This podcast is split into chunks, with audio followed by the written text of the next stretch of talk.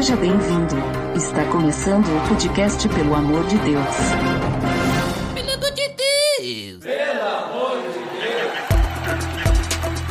Tá no ar, podcast, pelo amor de Deus, eu sou Ed The Drummer e utilizando dos recursos digitais, hoje estou com um convidado direto da ChurchCon, Rodrigo Mota. Aê, tamo junto, prazerzaço estar aqui com você, cara. Olha só, e hoje estou aqui com o Rodrigo porque nós vamos conversar sobre a comunicação da igreja na era digital.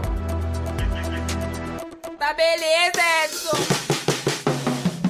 Você está escutando o podcast do site peloamordedeus.org.br e vai ao ar sempre nas sextas-feiras, a cada 21 dias. Inscreva-se no nosso feed para não perder nenhum episódio em peloamordedeus.org.br barra feed barra podcast ou pesquise nas plataformas e agregadores de podcast.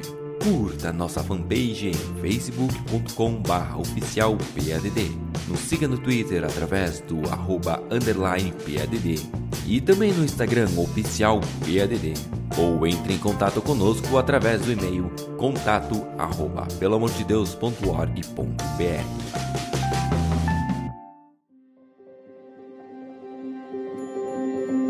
Então, Rodrigo, como comentado, hoje nós vamos falar sobre a comunicação da igreja na era digital, né? Hoje, querendo ou não, não temos escolha, vivemos em um mundo digital, né? Um mundo digitalizado. E a igreja, né, a não ser que a gente se isole em algum lugar, ela tá no meio desse mundo, né? Mas antes a gente falar de digital e digitalização e online e tudo mais, me diz aí o que que é comunicação, né? Porque eu falei comunicação na era digital e pros nossos ouvintes que daqui a pouco, né, estão acompanhando desde sempre aí o podcast, vão lembrar que lá em 2020, fevereiro de 2020, antes da tal pandemia do Covid-19, a gente gravou um episódio sobre Ministério de Comunicação com o Paulinho lá do Irmãos.com. E aí a gente falou sobre isso, só que o episódio, né, tipo, ele teve data de validade, porque passou um mês e tudo mudou, né?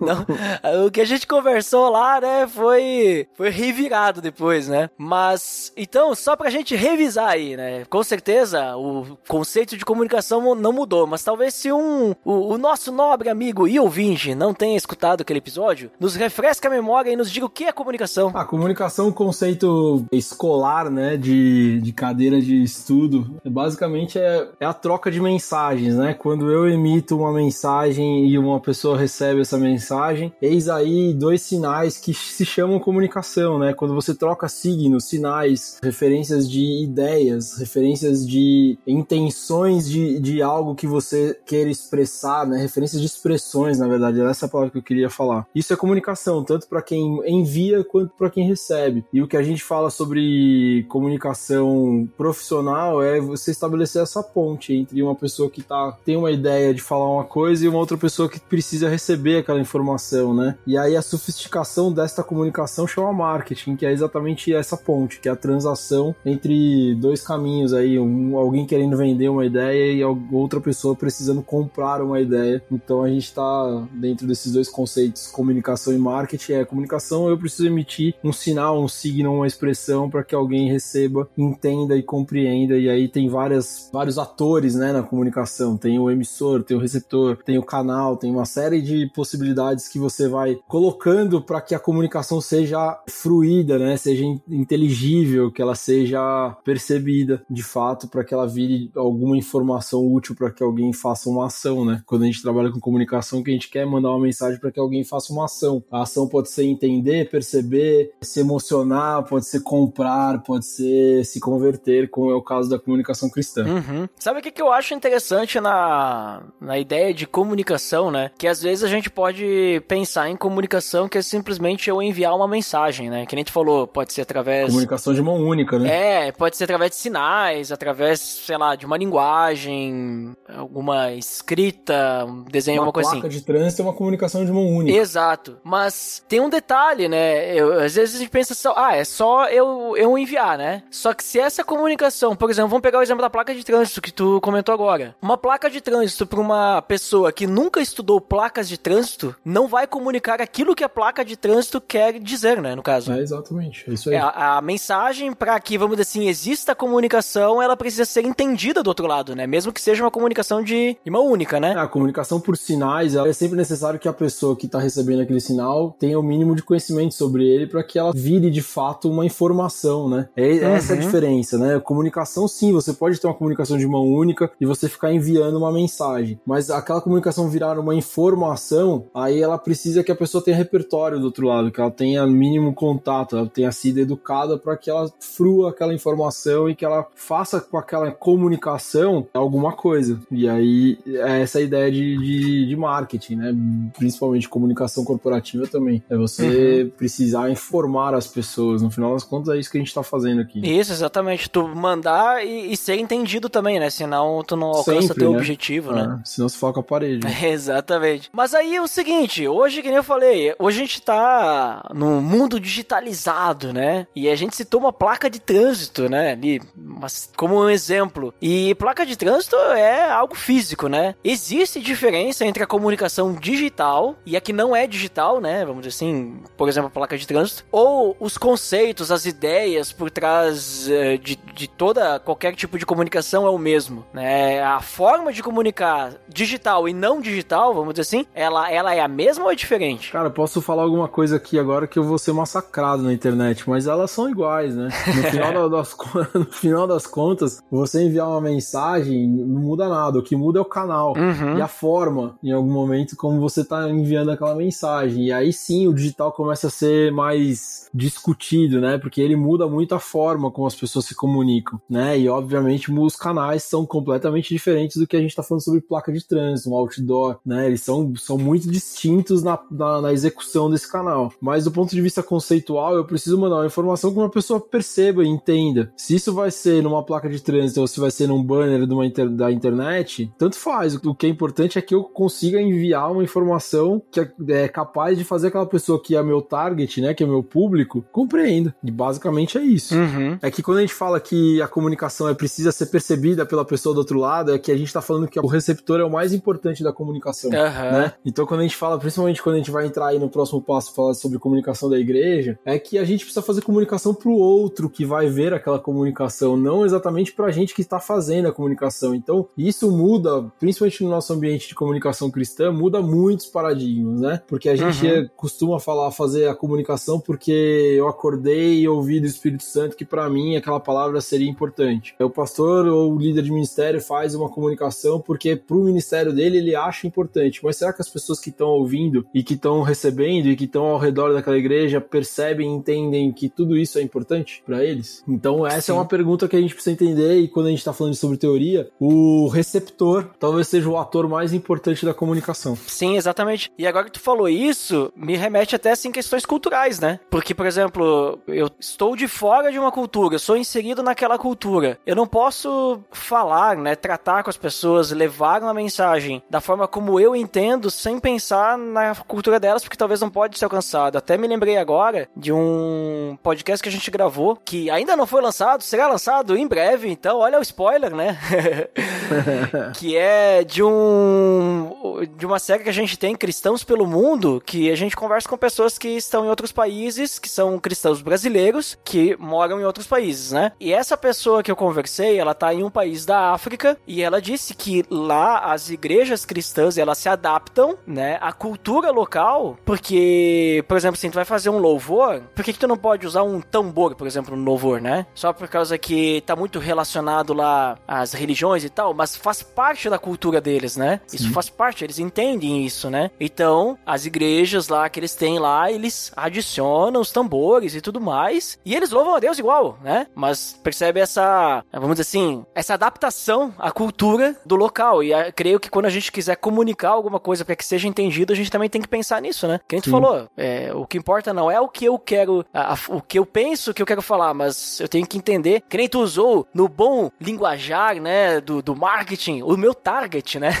É, é isso. Ó, mas tem uma coisa engraçada. Eu- uma vez eu tava nos Estados Unidos, num outlet, e aí eu vou falar um exemplo que a gente pode aplicar em vários lugares, mas é interessante pensar esse exemplo com essa ideia de fazer uma comunicação cheia de ruído. Uhum. É, eu tava num outlet, numa loja de tênis, e aí entra uma brasileira, o lojista era americano, e ela começa a falar: Eu quero um tênis 35, em português. Aham. Eu quero um tênis 35. E aí ela começa a falar mais alto. Mas eu quero um tênis 35. E o cara com cara, cara, não tô entendendo o que você tá falando. 35. Aí pegava o tênis 35. Aí falava 35, pausado, gritava tal. É assim que a gente faz comunicação na igreja. Aham. Uma pessoa fora do país dela, tentando fazer com que a pessoa que não entende a língua dela percebeu o que ela queria. O tênis 35. E mesmo que ela falasse em inglês 35, não ia ajudar em nada também, né? Porque a numeração lá é Em diferente. absoluto, a numeração é diferente, mas você imagina, ela quer, ela quer se comunicar, então a primeira coisa que ela precisava fazer era se adequar ao lugar que ela tá. É isso que você falou, se adequar à cultura daquele lugar. Beleza, Aham. precisa falar fluente? Não, mas talvez aprender que o 35 é o número 8 e falar o número 8, 8, talvez ela conseguisse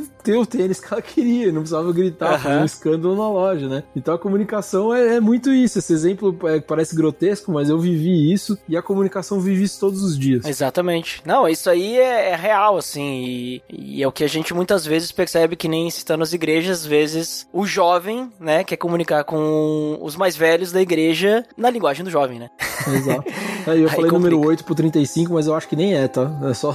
Foi o Ah, mas primeiro fica número como exemplo. lembrei. como exemplo.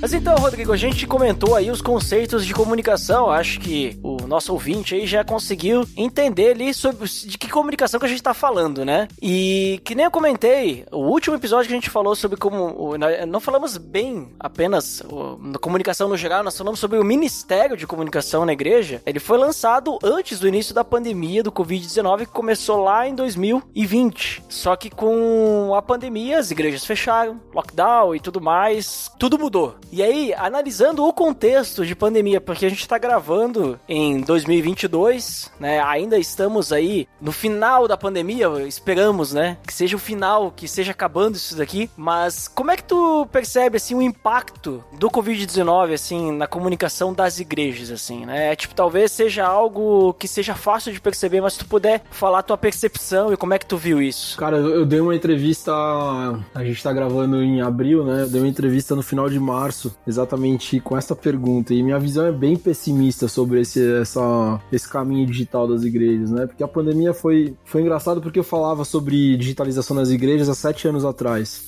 E eu ainda falo praticamente a mesma apresentação que eu fazia em 2014, seis anos atrás, né? Ou sete anos atrás. Eu faço ainda hoje falando sobre as mesmas coisas. Entre elas, a primeira era que a igreja demonizava o digital, né? Em algum momento a gente fazia os cultos online e, as- e os pastores falavam que não queriam colocar grande qualidade ou grande, grandes coisas ali porque tirava os membros da, da igreja, né? E aí isso era um. Na verdade, isso sempre foi um, um adversário, né? Pra igreja física. E aí, na pandemia, o que aconteceu foi que ninguém ouviu ninguém sobre essa digitalização e sobre a necessidade de ter uma igreja também digital, e aí correram atrás do prejuízo porque foram obrigados, as, as portas fecharam e a desconexão dos membros era, era a grande preocupação dos pastores, né? E isso tem várias preocupações por trás disso, tem inclusive a da arrecadação, da igreja fechar, de pagar as contas da igreja tal. E aí foi uma busca acelerada para que a igreja não fechasse, de fato foi isso que aconteceu. Legal, ficamos dois anos nesse processo de digitalização. O que aconteceu foi que no final do ano passado, ou talvez no meio do ano passado, quando a flexibilização começou, as igrejas claramente foram desligando seus botões digitais e foram perdendo todo o conhecimento que foram ganhando nesse um ano e meio anterior, que era, pô, uma liturgia diferente, um meio de comunicação completamente diferente, completamente diferente, uma possibilidade de alcançar pessoas para além do bairro, uma possibilidade de ter uma igreja transcultural em algum momento. E o que aconteceu foi quando que a igreja abre, as igrejas, os pastores pastores e as lideranças viram que era mais rentável, e essa palavra é horrível, mas essa é a verdade, é mais rentável manter um culto físico e gastar as atenções todas no físico do que montar um, culto digital e você não ter grande possibilidade de arrecadação e de impacto de pessoas no final das contas, porque quando você vai diminuindo investimento, você para de investir e você não, não vai, né? Não vai ter, vai, não vai ter retorno sobre aquele investimento. Então o que eu vejo hoje é que as igrejas já perderam completamente a mão. Igrejas grandes, que tinham grandes investimentos em equipamento, grandes possibilidades de fazer um trabalho digital, estão completamente offline. Então quando você fala, pergunta, ah, qual que é o cenário? O meu cenário é completamente pessimista, é completamente uhum. triste em algum momento, porque eu, o quanto que eu trabalhei no começo da pandemia para ensinar as igrejas a pensar em digital como uma, uma versão de missão de longo prazo, eu não sei nem quantas horas eu trabalhei por dia naquela época. E agora eu vejo as igrejas desligando os botões, deixando a missão de lado e querendo voltar a fazer aquela rede social básica que não serve para nada e nem para ninguém. Então esse é um, esse é uma visão talvez mais pessimista, um pouquinho mais cansada, mas é, é uma, uma visão realista do que está acontecendo agora. Né? As igrejas voltaram à plataforma dos anos 2005, 2007 nas redes sociais, de fazer banner, anunciar culto, etc. E estarem muito pouco preocupadas com a parte relacional que a internet oferece para que elas façam a missão. Uhum. Mas então o que eu percebo assim da, da, da, tua visão, né? Uma visão pessimista, mas eu não diria pessimista, eu diria realista, né? Porque é a realidade, né? Infelizmente. É que deu a pandemia ali, fechou tudo, foram obrigados, né? Todos nós tivemos que ficar em casa. E aí, vamos correr atrás do prejuízo, né? e fazer pelo menos o streaming do, do que é culto. É pouco, né? Cá entre nós é bem pouco, né? É o mínimo. Sim, seria. Só, acho que muitas fizeram só isso também, né? É, só o streaming deu. Né? E aí virou uma é. commodity o, o streaming, né? Que nem soja sem soja a gente não vive, né? Sem petróleo a gente não vive, sem, sei lá, que mais que minério que é commodity, algum minério é commodity. Então sem streaming as igrejas não vivem porque tem que ir lá atender um irmãozinho que não consegue até a igreja, mas eles não estão vendo que isso é uma parte de uma missão de aumentar o alcance da igreja. E isso é triste. Uhum. Isso é bem Sim. triste. Mas então daí ficou só nessa e, e, e aí algumas até que nem tu falou, ah, até foram um pouquinho mais atrás de fazer algum processo digital, online, alguma coisa assim mas aí agora, no momento que pôde voltar, se perdeu. Algumas até nem, nem o culto online tem mais, né? Não, agora não precisa mais, vamos dizer assim. Cara, são, são pouquíssimas igrejas que estão fazendo alguma coisa diferenciada na, na internet, né? das que eu conheço e tenho contato mais perto, assim, a, a, que eu vejo que faz uma igreja online mesmo, um pouco mais elaborada, é a, a DAI, do pastor Rodrigo Soeiro aqui em São Paulo. Uhum. As outras todas estão fazendo o básico, que é esse streaming, alguma coisinha lá de pequeno grupo digital, digital tal. Mas o bom uso da internet para alcançar, para reter, para educar, para discipular as pessoas, não se faz mais, né? Faz, faz o básico e aí o que, que acontece é que no final das contas ninguém percebeu que a guerra da internet é, é sobre a atenção das pessoas. Uhum. E como que você vai ganhar a atenção das pessoas competindo no mesmo ambiente onde tá o Bradesco, onde tá a Coca-Cola, onde tá a Apple, onde tá esse monte de anunciante, inclusive os anunciantes pequenos, como essas lojas lojas que você, sei lá, loja de carro, que você procura um carro, de repente você fica vendo aquele monte de story passando sobre loja de carro. É essa é a competição da igreja hoje, é sobre atenção e sobre um ambiente que é extremamente disputado. O que, que as igrejas estão fazendo nesse lugar? Nada. Uhum. Absolutamente nada. Então tu diria que hoje as igrejas precisariam ter uma presença no online, né? Tipo, offline certeza. não basta, né? As igrejas precisam ter uma estratégia digital. E aí a primeira coisa para uma estratégia digital é perguntar por que, que a gente tem que ter uma estratégia digital? Porque hoje eu tenho uhum. recomendado para muitas igrejas nem fazerem. Não precisa. Porque se for para fazer meia boca ou se ficar só fazendo streaming, eu prefiro que a igreja gaste dinheiro comprando cesta básica e batendo de porta em porta do lado, perguntando se alguém tá precisando de, de ajuda. Ou fazer banner para lembrar do culto de domingo? Não faz, não, não, faz sentido nenhum, porque o culto de domingo ele faz o Todo banner pra lembrar sabe, o né? próprio membro, né? O cara já sabe. não, vai, não vai convencer ninguém a fazer o, o, o, banner de domingo, não vai convencer ninguém novo aí lá na igreja. Quem vai uhum. convencer alguém novo aí na igreja é o membro que tá feliz de estar tá naquela comunidade e vai convidar alguém, amigo, confiável, que, que ele vai levar para a comunidade. E a igreja deveria usar o digital sob a mesma lógica, né? Então, ó, já que eu tenho uma comunidade digital, que é a lógica da rede social, né? Uma, um lugar comunitário, então eu preciso usar a lógica de apresentar a minha igreja, reter as pessoas aqui, fazer dessas pessoas parte do meu legado de missão, né? Eles são, são missionários comigo. A partir dessa lógica de que eles são canais, que eles são missionários, a gente começa a convidar as pessoas para continuar com a gente diferente. Ninguém faz isso, cara. Esse é o triste. Ninguém entendeu a lógica digital. A lógica digital é uma lógica relacional, uma lógica de cuidado, uma lógica de conversa. E as igrejas só querem vender tal qual a Casas Bahia, que uhum. é o culto de domingo. Então, assim, como é que funciona, Rodrigo, a comunicação digital no caso das igrejas? Porque eu tenho percebido, assim, você tem falado, que muitas vezes as pessoas vão pensar que comunicação digital é o quê? A gente tem uma página lá no Facebook, uma página no Instagram, o canal de vídeos no YouTube, e aí ficar postando, sei lá, mensagens ali e tudo mais. Tipo, mas me parece, pelo que tu tem falado, que isso não é uma comunicação estratégica, né? Porque daqui a pouco vai ser só mais do mesmo, vai estar tá batendo aí contra grandes agências, né, que estão tentando captar a atenção das pessoas e não vai ser efetivo, né? O que que tu diria assim que realmente seria, vamos dizer assim, um trabalho de comunicação digital, né, para para a igreja, assim, o que compreenderia isso que, vamos dizer assim, não não é só mais do mesmo, assim, do que todo mundo faz, assim? Ah, a primeira coisa é que que eu tenho que mudar o tempo do, do verbo que você usou, né? Não é vai, é já é. Uhum, né? Já, já tá sendo ruim pra caramba. Sim. é verdade. A gente já não sabe fazer. Agora, é. o, que eu, o que eu falo que é a solução, né? Não adianta ficar criticando sem mostrar a solução. A primeira coisa é que as igrejas precisam ter e oferecer conteúdo de valor, que essa é a primeira coisa da lógica do ambiente digital. E aí você pode ver todos os blogueiros, todos os influencers, todos os youtubers. Qual que é a primeira coisa que o cara faz? Conteúdo de valor para a audiência que ele quer pegar, né? Então, se é conteúdo de piada, ou se é conteúdo de maquiagem, ou se é conteúdo de unboxing, se é conteúdo de fazer slime, não interessa. Para aquela audiência, aquele conteúdo é bom. Aquele conteúdo é um conteúdo desejável. Então a primeira coisa que as igrejas precisam começar a pensar e fazer é o conteúdo desejável, conteúdo bom. O que é um conteúdo bom? Como que a gente poderia falar sobre Jesus adequando a necessidade das pessoas? Será que a gente não poderia falar sobre Jesus adequando o nosso conteúdo na perspectiva da dor das pessoas, da necessidade das pessoas, dos objetivos, dos anseios das pessoas? Por que que coach cresce e a igreja não consegue falar e tá cheio de pastor coach agora? Porque o coach fala sobre a dor das pessoas. E o coach não tem 5% do conteúdo que uma igreja poderia ter para falar sobre dores, para falar sobre futuro, para falar sobre cura, para falar sobre empoderamento, para falar sobre qualquer coisa. A igreja tem tanta perspectiva de conteúdo para tratar, a única coisa é que ela não olha para as pessoas. Então a igreja não conhece as pessoas no final das contas. A igreja faz conteúdo que nem a placa de trânsito.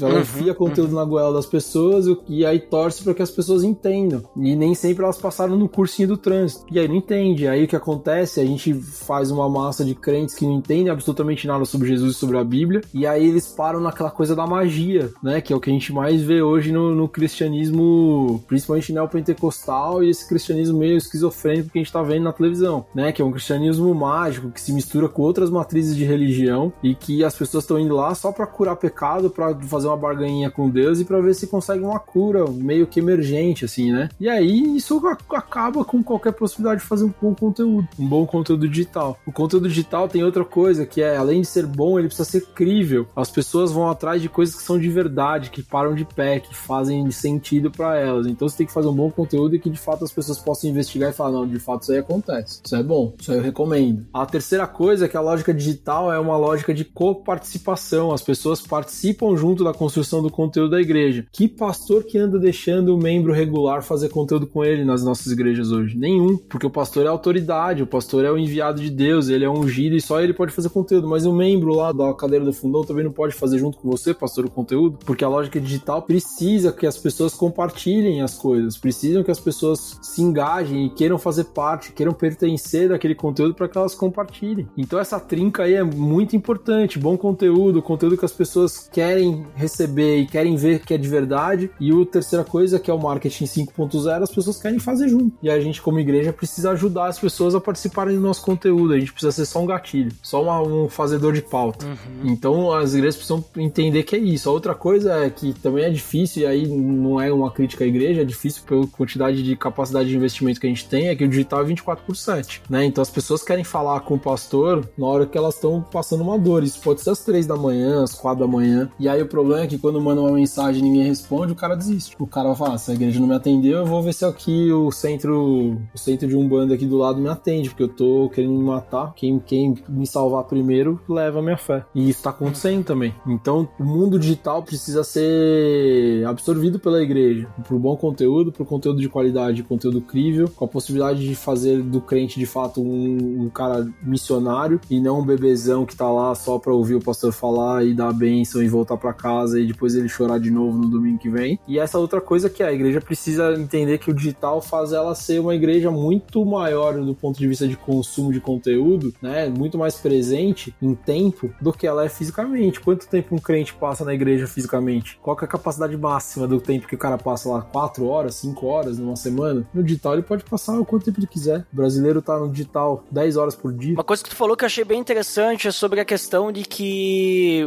tem que criar que agregue, né? Que digamos assim, que as pessoas vão querer consumir aquilo, né? Porque, como a gente falou, o brasileiro ele tá direto nas redes sociais. Será que é melhor para mim ficar vendo vídeos de 15 segundos nas redes sociais, que vou perder ali duas horas assistindo isso daí? Ou eu ver um conteúdo que a igreja fez ali e daqui a pouco, tipo, ah, tá maçante, né? E outro ponto ali, né, que tu falou também é sobre a questão de tu entender o teu público e tu alcançar eles, né? E me lembrei de, de um caso, inclusive eu acho que eu escutei lá no, no podcast da ChurchCon, né? Alguém compartilhou, que foi o, o caso daquela daquele ministério que comprou as palavras de pornografia no Google Sim. e tal, né? Los Angeles, eles compraram. Na verdade, a CV Outreach faz isso aqui no Brasil também. Hoje as igrejas podem, inclusive, ser parceiros deles de graça, fazendo a mesma coisa coisa. Essa igreja específica comprou palavras de pornografia e colocou um site, porque a pornografia estava muito atrelada a suicídio e alcoolismo. Então o cara procurava uhum. palavras que não eram compradas, porque ninguém vai comprar palavrão, né?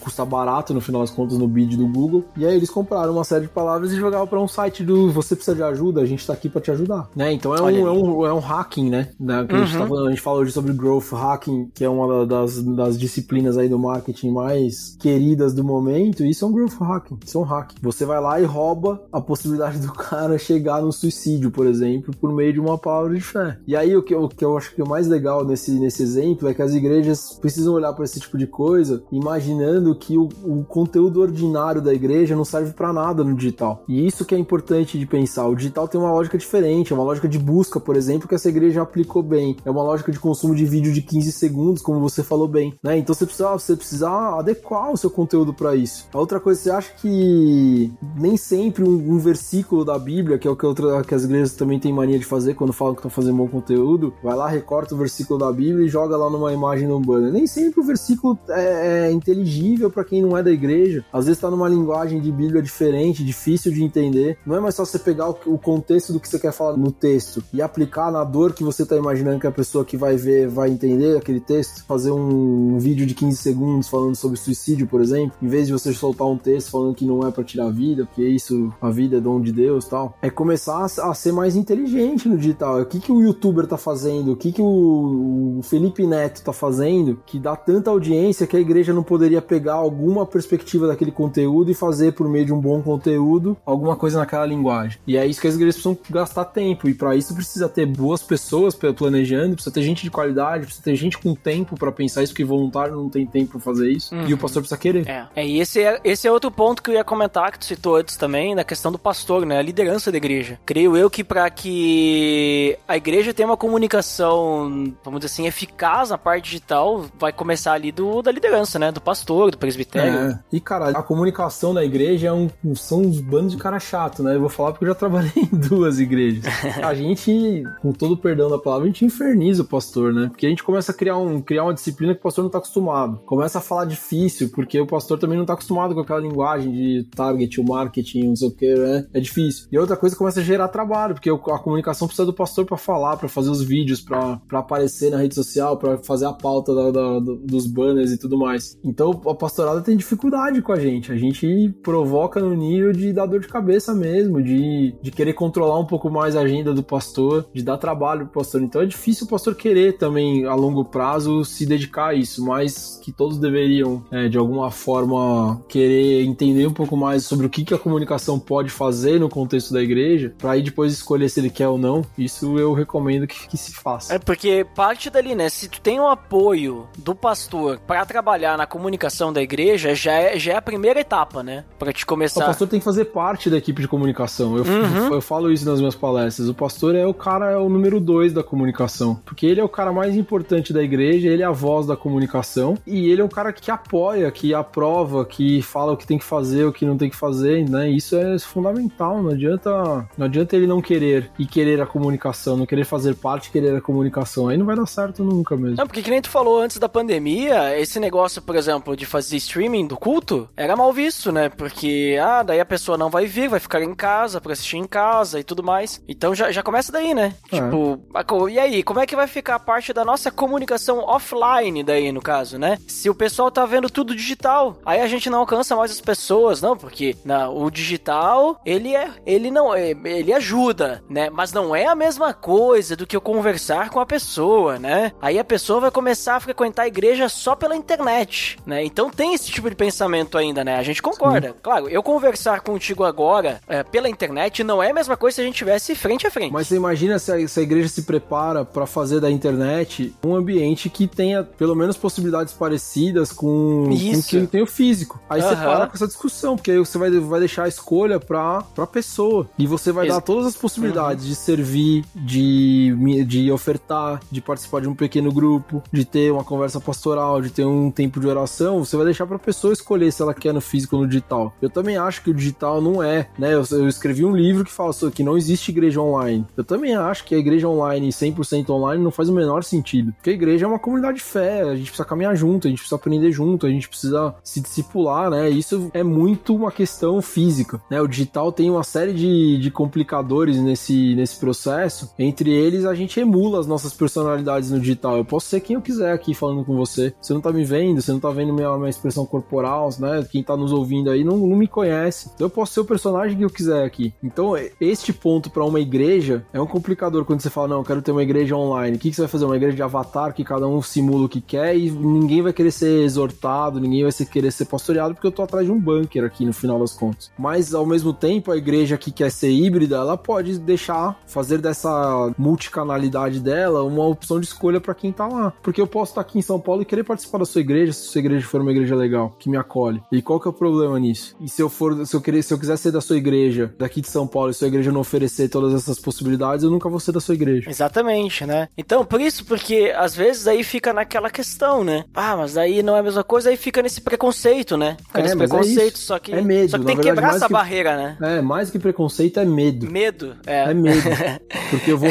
O pastor tá Medo de acostumado perder, a. né? Os, É, os é membros, isso. né? O pastor tá acostumado a olhar do púlpito e ver a igreja cheia, né? Uhum. Ver as cadeiras ocupadas. A hora que não tem mais igre- cadeira ocupada, ele tem medo. É. Mas então, assim, pelo que eu tô entendendo de toda essa nossa conversa, que o ideal, vamos dizer assim, beleza, a gente tem o nosso jeito antigo de fazer igreja, né? Que vai continuar sendo feito, mas a gente tem que se aproveitar da digitalização, da tecnologia, né? E também alcançar novos públicos que estão ali no digital, né? Porque querendo ou não, beleza, nós vamos ter pessoas que a gente não vai alcançar pelo digital, mas tem pessoas que a gente só vai alcançar pelo digital, provavelmente, né? Va- Vai ter situações assim, e o digital tá aí pra auxiliar, não pra atrapalhar, né? Acho que esse é o pensamento que a gente tem que ter também, né? É, mas aí, Ed, eu acho que é um negócio que, que a gente tem que se perguntar assim, cara, eu vou fazer bem feito o digital? Eu quero É, esse mesmo é um- esse negócio? Uhum, É, eu quero exatamente. mesmo isso? Porque pode ser que, que a resposta seja não, não quero, não vou fazer bem feito, e tá tudo bem. E aí o que a gente volta a se dedicar à igreja, que é aquela igreja que é quando você pega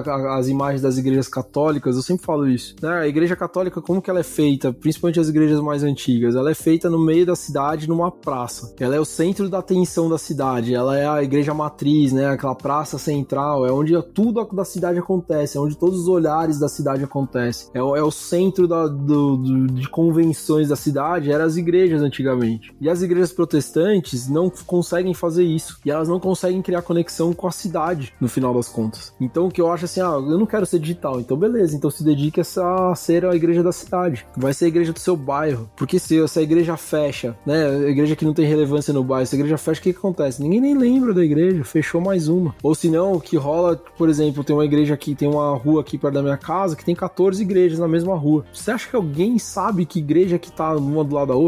Sabem os membros só. Às vezes nem sabe que tem igreja aí. É, nem sabe. Um monte de plaquinha de igreja, não sabe o que que é, por que que essa igreja chama Batista e a outra chama outra coisa. No final das contas, assim, as igrejas não são relevantes nenhum. Aí, aí outro detalhe, todas essas 14 igrejas estão numa rua comercial, não tem casa perto dessas igrejas. Como que o cara faz uma missão de conexão de pessoas, por exemplo? E aí, pra mim, essas igrejas deveriam ser questionadas. Meu, você quer fazer igreja por quê? Você tá querendo fazer uma igreja digital, você tá querendo fazer uma igreja local, e se você tá fazendo uma igreja local, local, por que, que você tá num lugar que não, não conversa com as pessoas? Né? Então as perguntas sobre se, se é digital, se não é digital, são as mesmas para uma missão que é eficaz ou não. E aí você tem que se perguntar, É então se for digital, eu quero fazer uma missão eficaz. Beleza, então, famoso, famoso Nike, né? Do it. Just do it. É, de qualquer forma, é, digital ou não digital, híbrido, né? O importante, o ideal é a gente ser relevante, né? É. Onde quer que esteja, não ser mais do mesmo ou simplesmente tá aí sem fazer diferença nenhuma no ambiente que a gente tá, né? E cara, é uma coisa que eu não, eu não falo muito abertamente, assim, mas eu falo com, com amigos e eu vou falar aqui porque tenho certeza que o nosso o seu podcast a gente tá entre amigos, né? Estão ouvindo a gente pensando no bem da igreja. Mas ó, hoje ah, no Brasil, até 2016, eram 14 mil novos CNPJs de igreja por ano. A gente já tava, se for fazer essa conta progressiva aí, a gente já deve estar com umas 120, 130 mil igrejas protestantes no Brasil. A minha primeira pergunta é: a gente precisa de tanta igreja no Brasil? E a gente, quando fica discutindo a igreja e a relevância da igreja, será que essas 130 mil igrejas estão fazendo alguma diferença no Brasil? A outra coisa é: você olha pra política e pra ética social que a gente tem implementado num, num país que daqui a pouco vai ser 50% do país protestante, será que as nossas igrejas estão ensinando nós crentes a sermos pessoas melhores, seguindo os direcionamentos que estão em Gênesis de, de mordomia desse lugar aqui, de cultivo desse lugar? Então acho que a gente tem que começar a se perguntar se de fato as igrejas estão sendo igreja, porque aí, aí chegou no ponto que eu queria falar, é, hoje a igreja, infelizmente, quando você vê esse número absurdo de igrejas, e não tô falando de todas, né, mas tô falando de muitas que a gente vê claramente, principalmente na televisão, elas viraram cabides de emprego. São bons empregos para líderes de igreja. Uma igreja arrecada facilmente o que o cara vai ganhar como executivo de uma empresa, trabalhando muito, muito mais do que numa igreja. Então, quando a gente tá nessa crise que fica discutindo, ah, qual que é o melhor para a igreja, o que, que a igreja tem que fazer, o que, que a comunicação vai alcançar pessoas, a gente tem que discutir qual que é a intenção do porquê que as igrejas estão crescendo e nascendo. Porque no final das contas, o cerne dessa discussão, se é bom, se é ruim, se a gente faz comunicação ou não, tá ali. A gente faz comunicação para quê? Para aumentar essas igrejas que não estão sendo efetivas em absolutamente nada? E é por isso que eu recuso muito trabalho. Se eu vejo que o projeto e que as intenções não são as intenções que me parecem alinhadas com o que Jesus faria, eu não trabalho para esse tipo de igreja. Eu mais recuso trabalho do que eu pego, por exemplo. Porque claramente esse tipo de questionamento que eu tô fazendo aqui para vocês que estão nos ouvindo agora, ele cada vez mais ressoa como grilos na sala, né? Como ecos gigantes, assim, não tem uma resposta. Ou a resposta é essa que eu tô tentando fazer a gente chegar juntos aqui pra gente mudar essa realidade. Uhum. E isso que tu tem falado também, né, Rodrigo? Eu creio que daqui a pouco. Ah, mas isso é só mais pra, pra igreja grande, né? Que tem estrutura e tal, né? Que tu falou assim, né? E tal. De ter eh, pessoas trabalhando em cima disso. Porque tu vai pegar uma igreja pequena, não tem condições de pagar nem uma pessoa, né? Mas mesmo assim, mesmo assim, uma igreja pequena, ela também tem condições de trabalhar, vamos dizer assim, pensar, talvez não na cidade inteira, mas no seu bairro, na comunidade onde está inserida, pensar em como utilizar as plataformas digitais para também alcançar essas pessoas, né? Talvez uma escala menor, uma escala menor, né? Não vai talvez ser coisas grandiosas, eles não vão utilizar fazer algo assim com equipamentos caríssimos, mas dá para fazer, né? O que, que tu me diz aí sobre é. isso? Dá para trabalhar de uma forma criativa, né? Em querer, que nem tu falou, eu, eu gostei do termo que tu usou, né? De a gente entender a dor da pessoa e chegar lá para ajudar a pessoa, né? É, e aí tá, a resposta tá, tá justamente nesse finalzinho aí que você falou que eu achei sensacional também. A igreja pequena pode usar o digital só para pastorear melhor as pessoas. E isso quer dizer que o WhatsApp pode funcionar super bem para o pastor perguntar se as pessoas estão bem, se estão precisando de uma oração, para mandar um conteúdo para aquela comunidade. E pronto. Não precisa fazer transmissões ao vivo com oito câmeras, GRU e etc. Não é sobre isso o digital. Né? O digital é al- alongar a nossa possibilidade de relacionamento. Tem uma, uma professora da Paris School que falava que em 2025 a gente já não saberia mais quando os nossos relacionamentos começariam no físico ou no digital. E isso ela tá querendo dizer que o digital vai ficar tão presente na nossa vida que a gente não vai mais reconhecer quando ele começa e quando ele termina. Beleza, isso é óbvio da frase dela, mas o que ela tá falando por trás disso é que este canal digital, basicamente,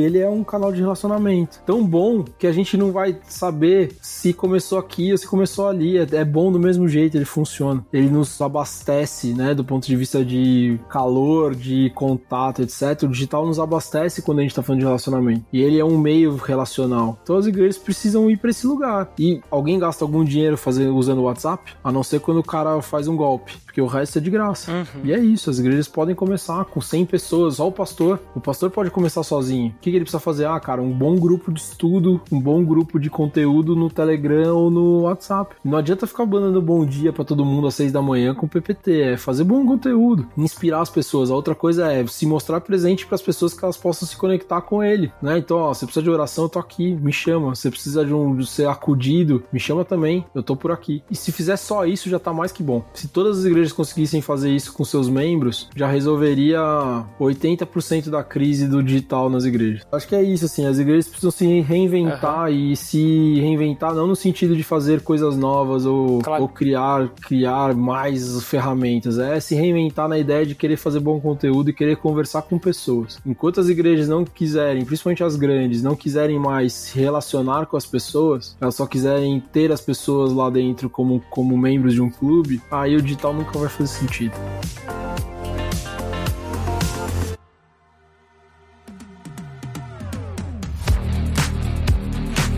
Então, Rodrigo, cara, sensacional esse papo, esse pequeno papo que a gente teve aí, né? Essas reflexões que tu levantou aí me fizeram pensar bastante e acho que depois a gente, que a gente der o stop aqui, eu vou continuar pensando.